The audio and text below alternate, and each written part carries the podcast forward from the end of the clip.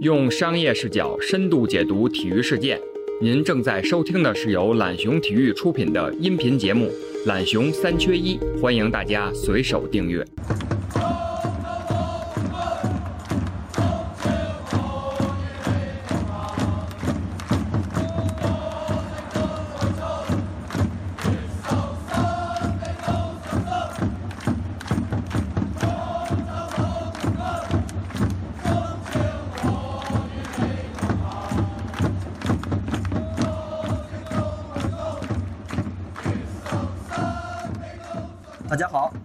到懒熊三缺一，我是郑浩荣。那本期我们要来聊聊几这几天中国足坛的热门话题。那首先最热门的肯定是于汉超。那昨天也就是四月十四日，啊，先是有一段广州恒大球员于汉超他在路边涂改车牌的视频在网上流传。那随后就有消息出来说，于汉超是因为变造机动车号码牌，呃，被有关部门处以了罚款五千元、行政拘留十五天。那驾驶证也被扣了十五十二分的处罚，呃，但真正引起大众争论的其实是昨天恒大的一纸公告。那在这纸公告里头呢，宣布将于汉超开除出俱乐部。那这下在足球圈就炸了。那包括早上起来之后，我们可以看到像《太阳报》啊、《每日邮报》啊、ESPN 等国外媒体也都报道了这一事件。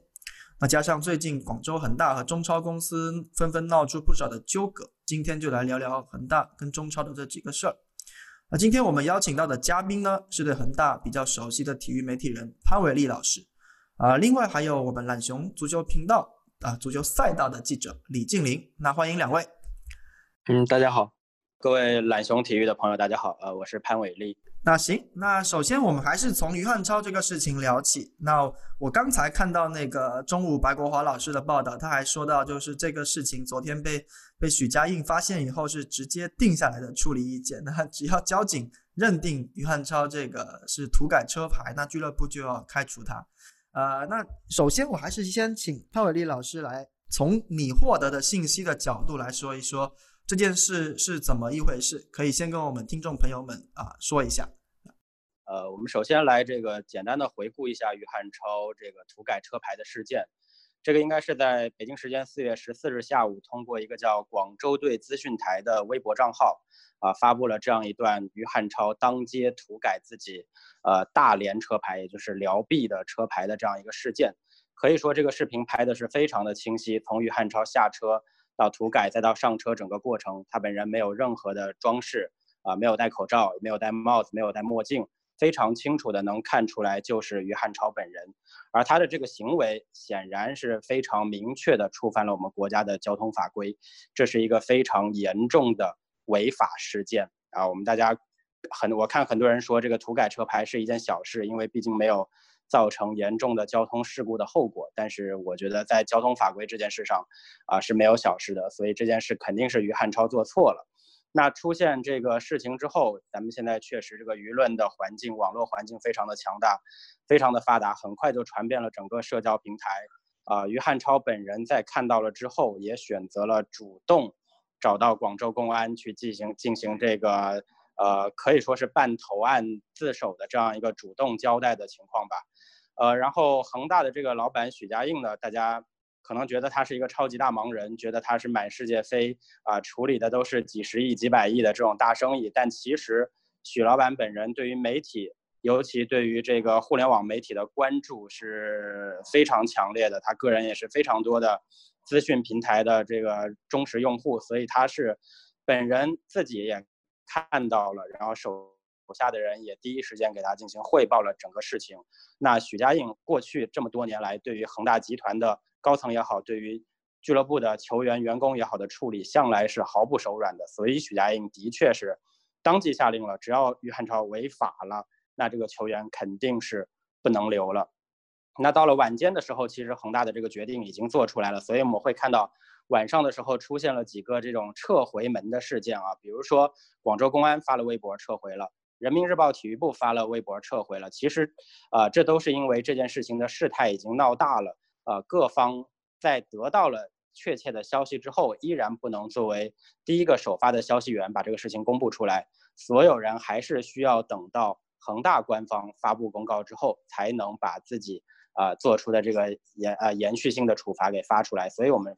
昨晚出现了一些这个疑惑，也让很多人怀疑这件事啊是一个阴谋啊，很多人用阴谋论来评价这件事儿，但是据我了解，起码到目前为止，这件事情其实是非常单纯。嗯，这个昨晚最后恒大是几点发的这部这个公告？我记得挺晚的。对，已经是晚上的十点之后吧，应该是大概十一点左右，恒大俱乐部发了这样的公告。但是广州公安和这个人民日报体育，呃，应该是更早的一个多小时之前就已经发布了。我看在恒大的队史上，其实处罚球员的先例有非常多，因为可以说在包括中超这些俱乐部里头，恒大都是就是刚才如你所说，就是绝不手软的一个俱乐部。那之前好像。包括克莱奥啊、孔卡那个时候开始，到后来冯潇霆、郑智，包括去年韦世豪，好些人都被处罚过。那主要也都是罚款啊、停赛啊，就包括说下放预备队。那开除相对来说是最严格的一次吧。从那个潘老师你来看，你觉得这次为什么恒大最后会这么严格？因为我印象中。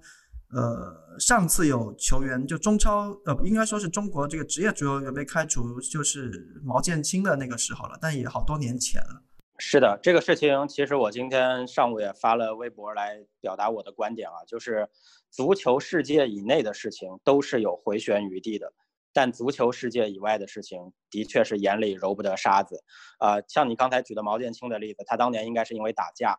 这也是属于违法犯罪的这个场外事件。于汉超这一次涂改车牌的行为，完全是一件和足球一点不沾边的事情。他不像之前的这个恒大，其实你刚才提到了孔卡克莱奥，其实更早的时候郑智郜林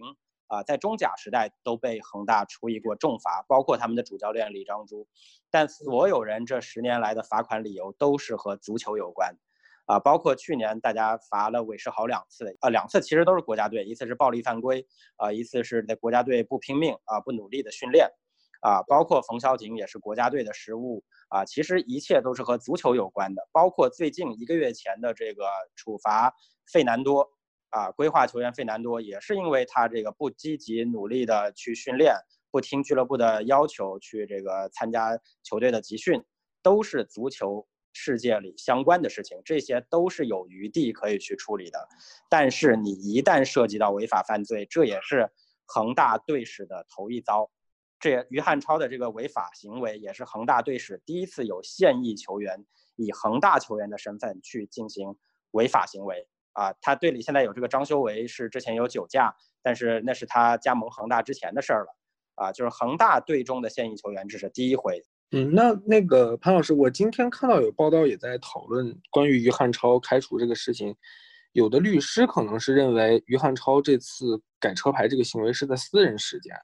呃，不属于恒大就是劳动管理的范围之内。您对这个是怎么看的？可能可能会不会涉及到一些劳动法方面的问题？这个我们我觉得是这样看啊，就是我们于汉超是恒大俱乐部的球员，但他同时他肯定和恒大的公司俱呃恒大俱乐部也是一家公司嘛，和公司是签订了固定的劳动合同的。而我们正常的人的劳动合同里，其实都会规定一些，如果涉及到。呃，违法犯罪行为有一些具体的处理条款，这个会在劳动合同里有体现。另外一点就是恒大的这个三九队规啊，队规也是俱乐部也好，公司也好的正规出台盖有公司印章的管理办法。也就是说，全队都是同意了这个管理办法。我作为你的员工，我接受你的管理方式。恒大的这个队规其实不是说最近才有的，他们最早。二零一一赛季上中超的时候就推出了三五队规啊，当时是五必须、五不准和五开除。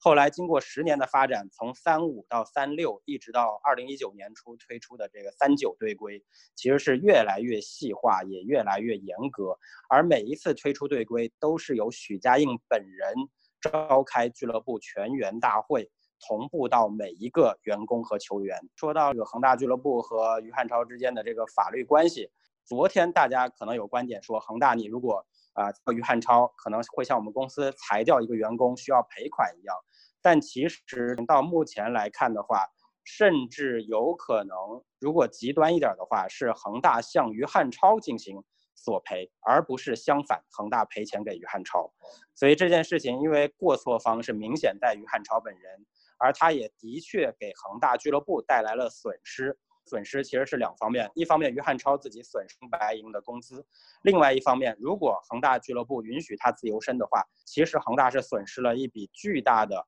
转会费的。啊，以中国足球现在的这个行情，虽然咱们足协定了两千万的这个调节费的底线，但是实际上这个水面下成交额都是远远超过两千万。于汉超尽管年满三十三岁，但他的能力和他的江湖地位啊，以及他的经验。在市场上正常啊，一个五千万左右的成交价是不成问题的，所以他这个行为给恒大俱乐部。刚才潘老师其实提到这个点，因为我早上也看了一些网上的这个律师的说法，然后我反而觉得就是评论里有一些还是蛮对的，那就是说恒大这么大一个集团做这么多年生意，对吧？法务都是精明的要死，怎么可能会在这方面有这个漏洞？然后对刚才其实说呃恒大的这个于汉超的损失啊，那我想问问潘老师，就是。自开除对于汉超本人来说，他就是三十三岁了嘛，就对他来说会有什么后面是比较深远的影响嘛？就包括刚才你提到，就是说大家在讨论的时候，恒大是否需要去给他支付这个解约金？那这里头可能还得等他出来之后去看看合同里到底是怎么写的吧，这个估计还得到时再看。那包括你刚才提到的这个转会费，那如果于汉超现在是离开之后了，估计还是有很多球队，包括今天也看很多消息传出来了，还是要他的。但他之前他在恒大的年薪税后，我看一个数据是一千万左右吧。那因为现在这个这个中超这个新政嘛，他如果真的是是这个其他球球队要的话，他的年薪估计也会有一个很大的缩水吧，对吧？呃，是的。这个事儿，这个于汉超目前在恒大肯定是属于之前是属于第一梯队的这个薪酬标准啊，因为他毕竟是这个前场攻击型，呃攻击手的位置啊，然后也是一线的国脚球员，所以他的薪酬是排在第一梯队的。呃，税后我看很多人说是一千五百万，呃，这个数字我不敢保证完全准确，但肯定是在呃一千万以上的税后的收入。呃，如果他离开恒大的话，按照咱们这个中国足协最新的这个限薪令，啊，于汉超其实过去一年多，呃，都没有入选中国国家队，啊，他其实无法拿到国脚的这个税前一千二百万的顶薪，可能只能拿税前一千万，啊，那税后可能就只有五百五十万，距离他现在的这个薪资收入是有非常大的距离的，啊，他和恒大还剩两年合约。啊，其实有人已经算出来了，他的损失将在千万人民币以上。足协现在严打这个签约，也注定了现在的自由身不会像以前那样有变相的这种签字费的收入，啊，所以这个是对他的收入会是一个重大打击。另外一方面就是大家现在可能比较多人就忽视了，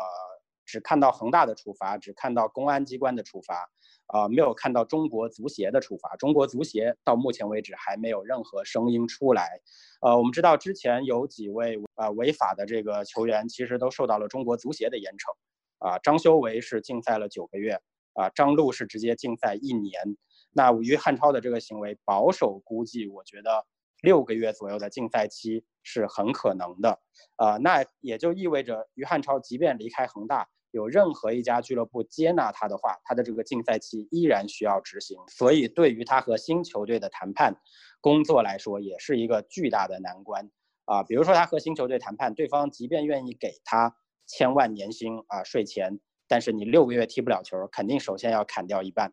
都会是非常现实的处理方式。所以，于汉超这次的损失可以说是极大的。等于说，他这次如果出去的话，首先就是新政砍了一半。第二就是这个竞赛可能一下来又看了一半，是吧？对，接下来那一个赛季是是不太好过的。是的，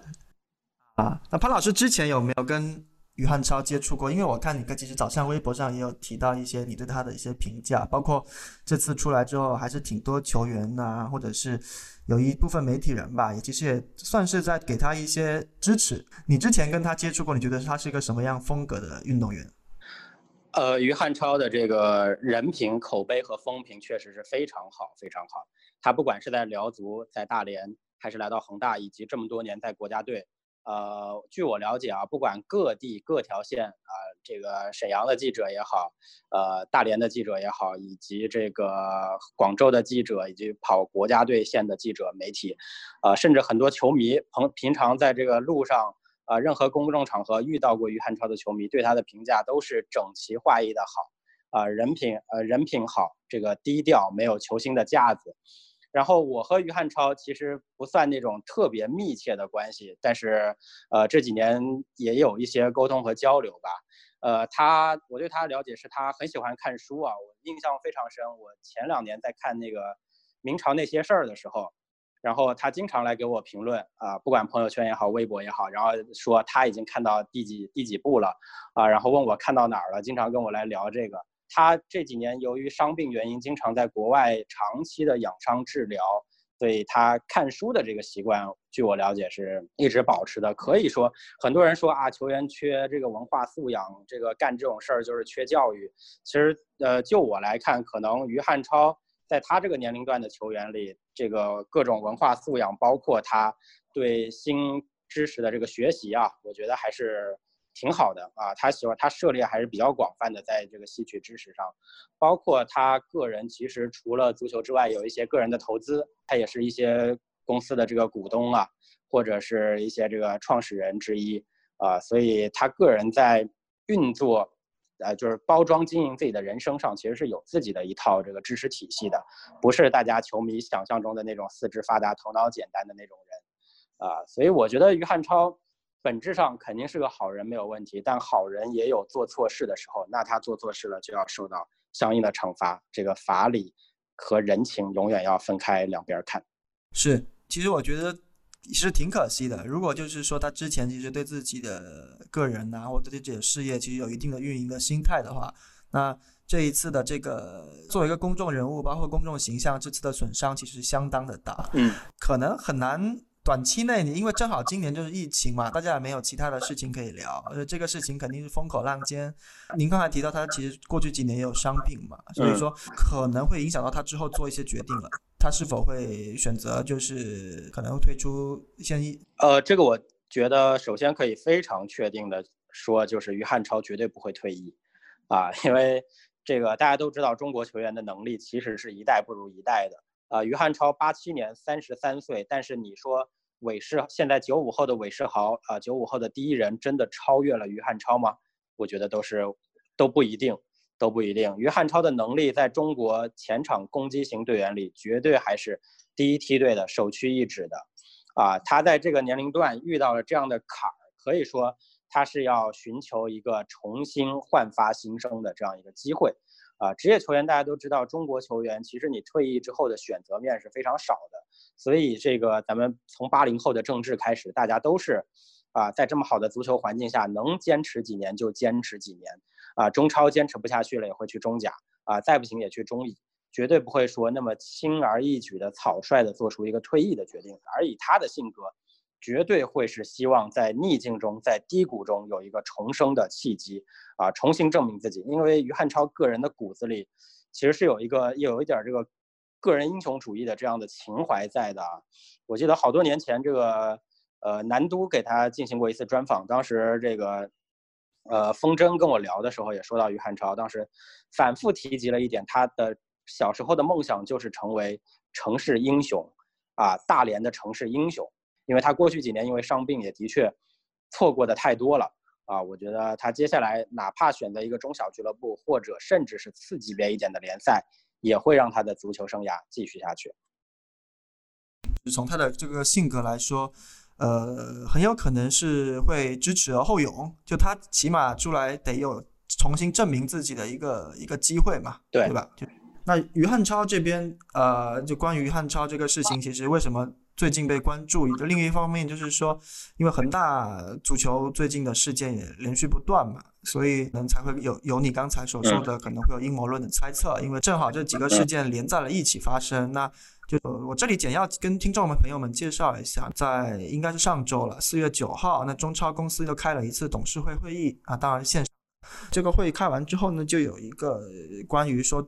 对于去年的冠军仪式上，广州恒大俱乐部在啊现场有一些广告的不合规的行为，然后足协给他处以了一个五十万的罚款。那这个消息出来之后，就是到四月十二日早上。啊，恒大也发布了一个公告去回应此事，那语气可以说是相当的强硬。那过去十年啊，反正我印象中是没见到恒大这么一个表表述的方式的。还是想先看看那个潘老师，您这边你怎么去看待这个事情？因为既然有这么一个问题，那为什么去年这个？十二月比赛打完之后，呃，没有出现什么第一时间的处罚，然后现放到现在这个事情才拿出来说。呃，关于这个处罚的事儿，其实是因为正好挨着这个中超公司的分红的时间啊，因为我们都知道，大概十天前中超公司是统计出了。呃，去年的这个营收，然后对各俱乐部进行一个分红的分配。呃，广呃广州恒大作为冠军是拿了六千五百万，然后最后一名是拿了六千六千二百万吧，我记得应该差距就是几百万而已。然后也正是在这个分红的过程中啊，选择了扣罚他其中的一部分，也就是说我少给你一点，少给你五十万，所以是这样一个事情导致这个公告呃拖到了四月份才来公布。那至于说广州恒大为什么这么强硬的予以回击，其实在我的理解里就是八个字儿，啊，忍无可忍，无需再忍。就之前大概八九年的时间，恒大有没有争议？有，但是绝大部分人对恒大的评价都是这支球队是呃拿到过成绩的球队，对中国足球的功劳的这个推动作用是大于他的一些啊细枝末节上的违规行为的。在最近的大半年时间。这个舆论几乎是变成了要开始清算广州恒大的意思。呃，我觉得是这个肯定是有这个足协高层啊，这个换了一套新班子之后的一个整齐划一的统一的行为。因为你明显能看到组合拳是一套接一套的。所以过去大半年，咱们可以简单的举几个例子，比如说去年这个中超颁奖典礼，突然在没有任何告知的情况下，中超本土金靴啊这个奖项没有了。这个这个奖项大家都知道，过去六年一直是吴磊的，但是去年这个奖项本应属于韦世豪，韦世豪也是期待了一整年，经常说我的目标就是本土金靴，啊，说了好多遍，但突然到颁奖典礼之前，大家才发现今年没有这个奖了。然后第二点就是现场颁奖这个事儿，这个一八年的上港和一九年的恒大形成了典型的双标，上港这个很多人说是这个，呃，一八年因为你提前两轮就已经差不多锁定冠军了，所以才把奖杯运过去。恒大是最后一轮还没有锁定啊，还有这个国安有可能夺冠的可能性，所以才没有把奖杯运过来。但是我们争的不是这一点，争的是你奖杯在一八年送给上港八万人体育场之前，当上海上港和北京人和的比赛开打之前，你就已经把上港的名字刻在了冠军奖杯上，所有人。广州球迷生气的是这一点，你的名字凭什么赛前就刻在了奖杯上，还拿出来公开显摆给摄影记者拍照，导致全网流传，然后你中超公司的人又到处去灭火，去求各路媒体删掉那张照片，对吧？大家愤怒的是这一点，啊，所以这个双标行为也是影响恒大这个情绪的。再加上就是在去年中超颁奖典礼上，啊，作为冠军队代表，恒大草草。颁了个奖杯之后，连一个代表的发言人都没有。另外就是足协高层的几次表态，其实去年底几次足协和投资人的会议，大家都看到了啊。咱们的足协主席、咱们的足协秘书长先后抛出了“你们恒大拿那么多冠军有什么用？中国足球还是没有起来啊！”以及恒大率先买孔卡，开启了高价外援时代，对中国足球的伤害很大。这是让恒大郁积已久的怒火通过这一次。可以说是一个终极的爆发吧。嗯嗯，说这次处罚的点就是二月一号嘛，那当时是最后一轮，呃，恒大应该是主场嘛，在天河。足协这次的处罚就是因为当时最后赛后的庆祝上有出现这个恒驰的这个字样嘛，那个车，就恒大那边嘛，呃，他自己的一个理理由就是说，觉得说这个是我自己赛后的一个球迷的庆祝活动，这个理由之真，呃，您您怎么看？是这样，关于这个颁奖典礼这个事儿，也可以这个复盘一下啊。当时这样，就是恒大在，呃，夺冠之前向中国足协明确的提出过申请啊，举办这个颁奖典礼。中国足协是以冠军未定为由啊拒绝了。但是那一段时间，由于广州恒大前一个赛季痛失了中超冠军，其实他这一个冠军第八冠啊，让球迷苦等了两年之久。所有的广州球迷都非常期待。能够在现场和球队共襄盛举，一起欢庆这个冠军的到来，所以广州恒大才决定在赛后举办一个这样的内部的欢庆仪式啊，并没有任何足协官方的参与。我们来评估这个颁奖典礼的这个定性的时候，我们就说，呃，这个颁奖典礼它没有中超的火神杯，对吧？然后你足协的高层到中层啊，领导们一个都没有来到现场。啊，所以这个这个事件的话，我觉得完全不能把它定义为一个中超颁奖典礼，只能定义为是恒大夺冠之后和现场球迷的这样一个互动联欢，啊，所以我觉得首先要定性。但是中超公司的确有规定，这个咱们有一说一啊。中超中超公司呃规定是在比赛日，也就是在最后一个比赛日的二十四小时之内，你的。比赛现场不允许出现呃官方赞助商的竞品或者其他的违规推广。也就是说，恒大赛后，如果你这个花车你是开到了广州的这个市区上，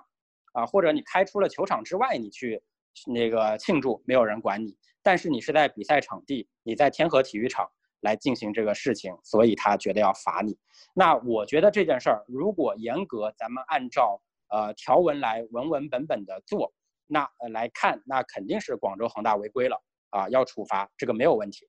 没有问题。明白明白。呃，但最近包括这个事情出来之后，我就有点好奇啊，就是从你们这个跟足球比较久的这个记者来说，呃，为什么奖杯失踪这个事情这个时候又被拿出来说？啊，这个事情完全就是一个，我觉得是趁着这个热点吧。在这个双方矛盾正好激化的时候，那咱们把所有的事情都铺开摊开，让这个公众舆论来定夺啊，这个事情我觉得是一个争夺民意的这样一个一个方法吧，对吧？就是广州恒大，当你向足协开炮之后，你肯定是尽可能的，当你已经出招之后，你除了出一个重拳之外，你可能还得出一个呃辅助技能去帮助你这个重拳达到更好的效果。啊，当然，我相信恒大是没有一次性把所有的招全部出出来啊，他还是在出招之后，在等待着足协的反应，也是留有余地吧，因为毕竟还是要合作下去的。你在中国玩足球，你不可能彻底的呃颠覆中国足协，自己去弄，那也是不可能的。但是你在被逼无奈的情况下，你还是要表达清楚自己的立场。而这个奖杯丢失这件事儿，应该只是恒大的一个辅助招数啊，这是我的理解。明白。嗯，那。这些年感觉恒大和足协之间的关系其实一直都还挺微妙的，包括之前像嗯把里皮带到了国家队，然后又到呃在在之后又有卡纳瓦罗的一个去国家队的一个情况，然后再到现在直接和足协发生这样的就是强硬的一个回应，那对于恒大和足协的关系您是怎么看待的？呃，我觉得这个问题不能。说成是恒大和中国足协，啊，我在这个问题咱们可能会说的深深入一点啊，因为，呃，中国的官场就是这样，一呃，一朝天子一朝臣，或者是改朝换代的话，就会换一班人马，换一种态度，呃，恒大和中国足协的关系完全取决于中国足协的领导人是谁，啊，完全取决于他们的合作模式是什么样的。呃，恒大把里皮贡献给中国足协，那是因为当时许家印和蔡振华的关系是非常好的合作关系。蔡振华非常认可恒大模式，也经常来到广州，甚至来到恒大的足球学校去观摩、去这个考察啊，都有啊。所以当时双方是一个这个互相达成默契的一个共识的合作。那当然，恒大为了表达诚意，我帮你足协把这个钱掏了。包括卡纳瓦罗，其实也是一九年初的事情。啊，这个事儿更早，其实里皮一九年亚洲杯结束之后离开就已经定了，啊，但是到了这个夏天，也就是我刚才说的最近这大半年，产生了这种清算的呃时期的话，那完全是因为足协完全换了一套领导班子，那这一套新的领导班子和恒大之前可以说是完全对立的最大竞争对手，啊，上港和恒大过去几年的这个从上到下的明争暗斗，所有中国足球人都是看在眼里的。这个东西，你哪怕做再多明面上的这个，呃，推杯换盏，啊，喜笑颜开，你来我往，其实都掩盖不了私下里、心底里的一些隔阂和认知上的不同。啊，其实许家印和程序员之间，我们看到了很多明面上的这个非常好的关系。啊，比如说去年夏天国家队来广州比赛，他们一块儿，程序员带着许家印、周金辉去到国足基地，和各自球队的球员啊进行动员，啊，足协主席领着俩去开会，啊，然后在天河体育场的这个现场主席台上，大家也都看到了两个人谈笑风生的样子，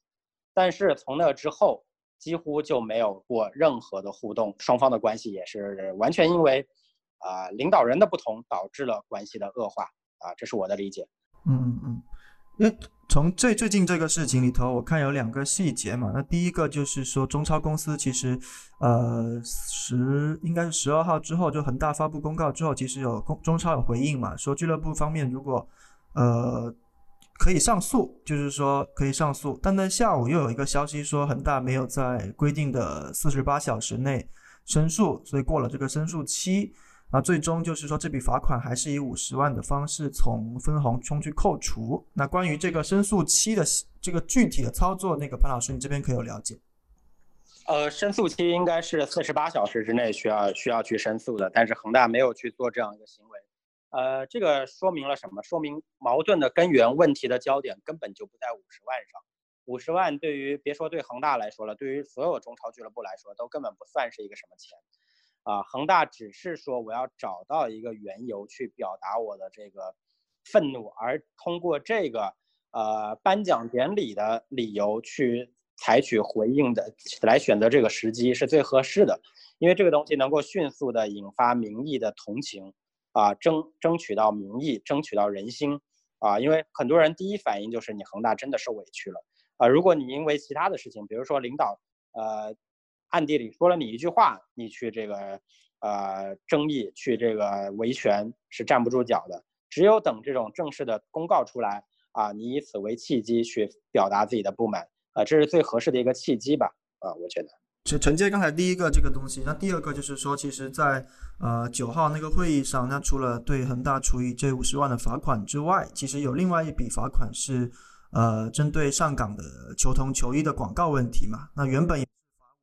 那最后是说申诉成功，降为了二十万啊，所以我从从上层的角度来说，他们也是希望去给我一碗端平，是吧？就是两方都打的这个态度，我看这个细节。呃，我觉得就像我刚才说的一样，我也是认可这个中超公司对恒大的这个五十万的罚款，因为呃，就像这个董征呃中超公司的总经理在接受采访时说的一样。啊，我们的任何处罚都是有白纸黑字的这个规定的啊，我们不会是无缘无故的针对谁做出这个，或者是有这种呃主观倾向的去做出处罚，肯定不会。大家都是多年的资深的圈内人啊，这个法律意识也都是有的啊，不会是那么主观的想要整谁的概念。所以不管对恒大、对上港的处罚，我相信都是合理的，都是在他们的规章中站得住脚的。其实就像恒大这次开除于汉超一样。啊，你作为参与者，你作为这个领域的参加者，你认可了这个规则，那当你触犯的时候，你就要认罚。我觉得是一个道理，一个逻辑，所以我认可中超公司对恒大和上港的处罚。恒大如果去申诉的话，也有可能把他的五十万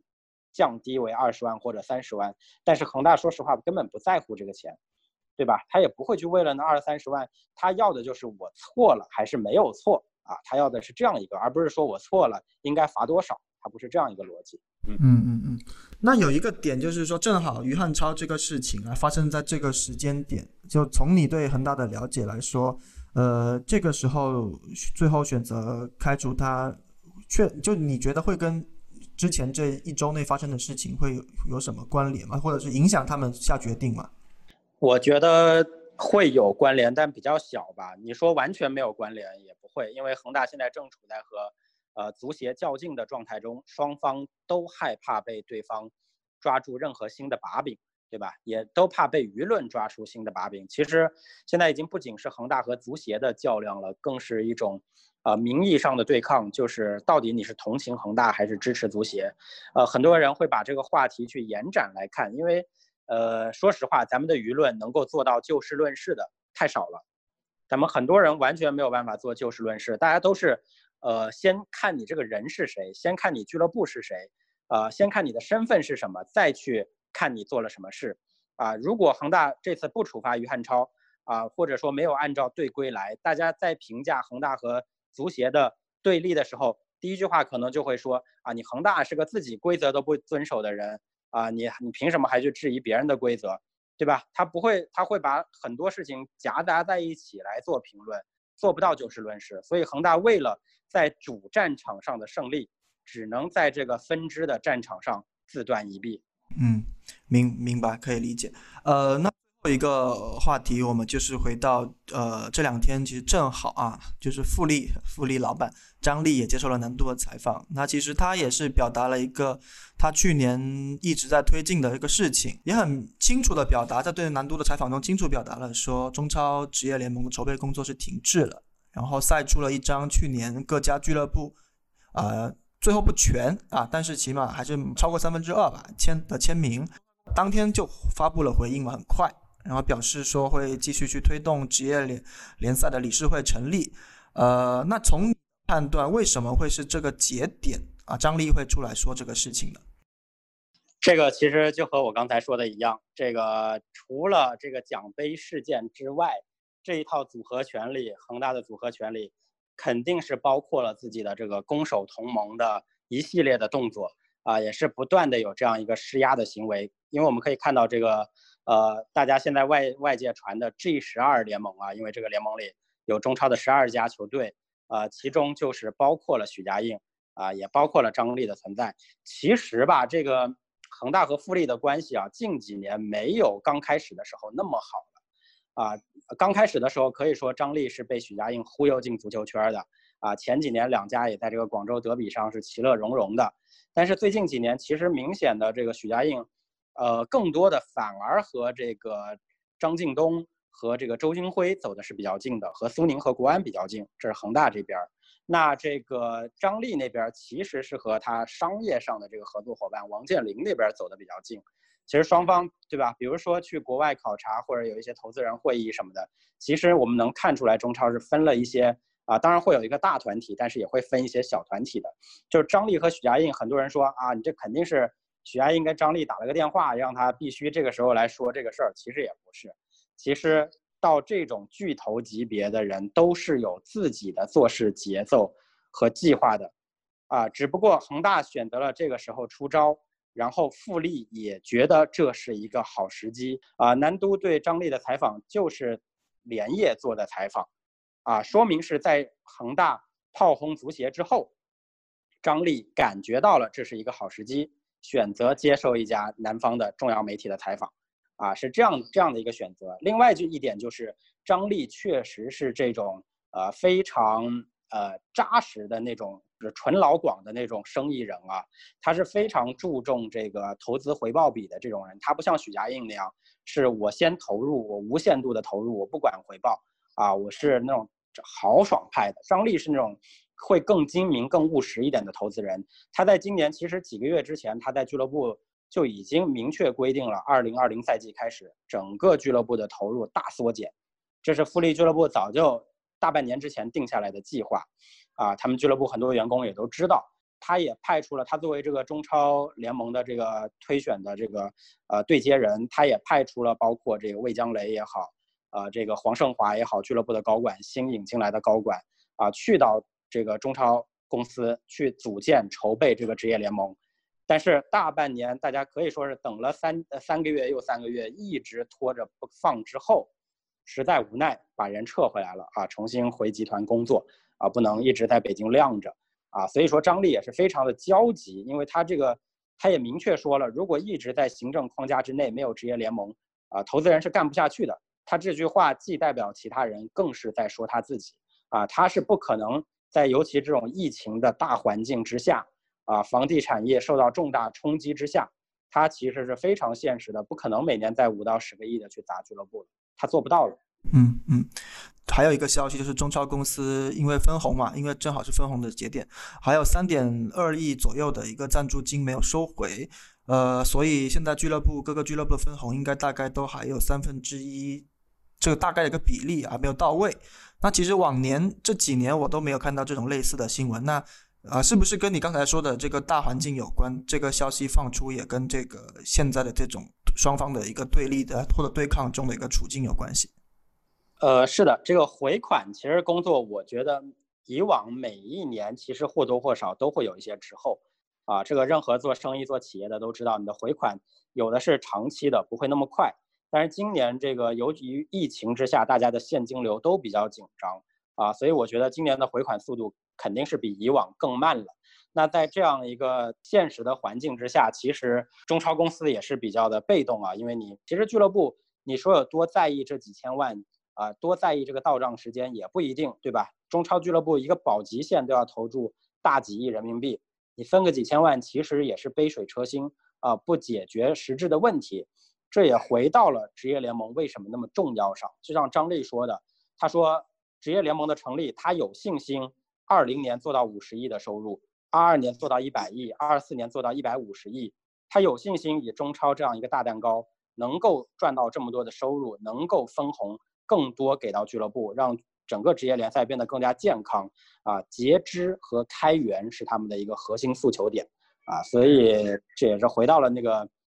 呃问题的核心上，就是他们真的很需要通过中超来赚钱，争取做到自负盈亏。对。那最后一个预判吧，就是在现在的这个环境下，包括韩老师你对目前足坛的一个了解吧。中超职业联盟这个计划现在是不是基本就开始负重了，还是说它还有一定的机机会？中超联盟这个问题，我觉得，呃，既然在双方已经把事情都完全的铺开摊开在整个公众面前之后，可以说是刻不容缓了。这个中国足协也明确的。发了公告说，我们正在按照中国足球的改革总体方案推进这个事儿。落地的话，那我相信在二零二零年，很可能在半年时间之内，这个职业联盟的成立就已经会是这个水到渠成的。因为这个事儿真的不是，呃，临时的起意啊。我们如果了解中国足球的球迷，应该听职业联盟这四个字儿都已经听到耳朵出茧子了。大概在。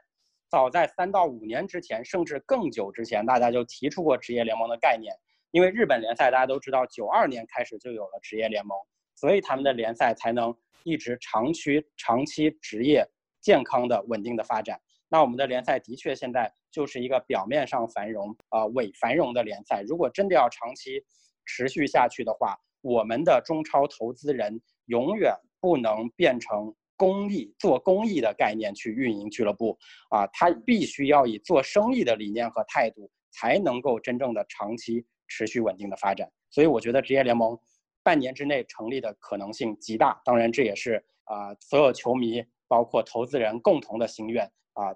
推着中国足协往前迈进了这关键的一步。好，谢谢潘老师啊，你这个观应该是我这两天听到最乐观的一个观点了。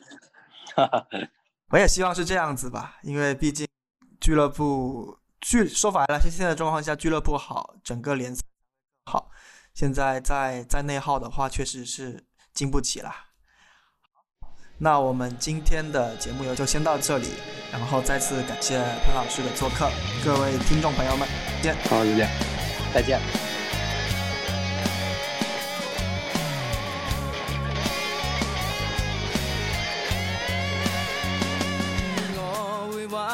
打气，哪会怕冷清？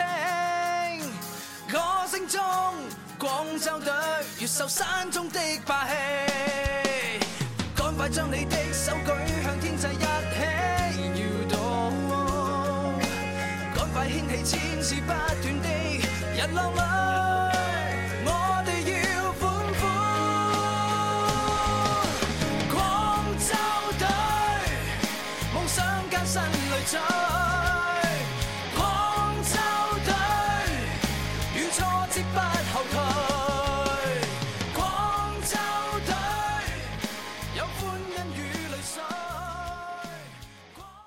用商业视角深度解读体育事件。您正在收听的是由懒熊体育出品的音频节目《懒熊三缺一》，欢迎大家随手订阅。